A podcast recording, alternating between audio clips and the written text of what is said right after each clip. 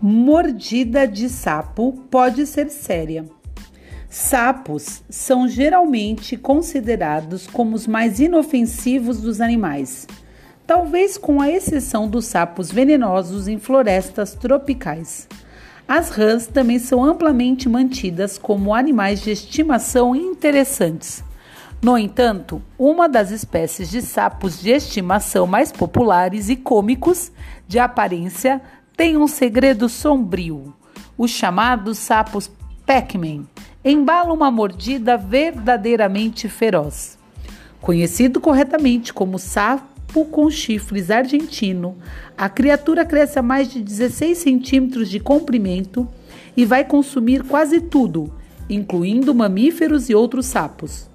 Os sapos são conhecidos por sua natureza destemida e pode infligir ferimentos extremamente dolorosos e sangrentos com os dentes do odontoide, que são mandíbulas. Lendas bizarras surgiram em sua pátria sul-americana, incluindo a superstição de que horned frogs matam cavalos.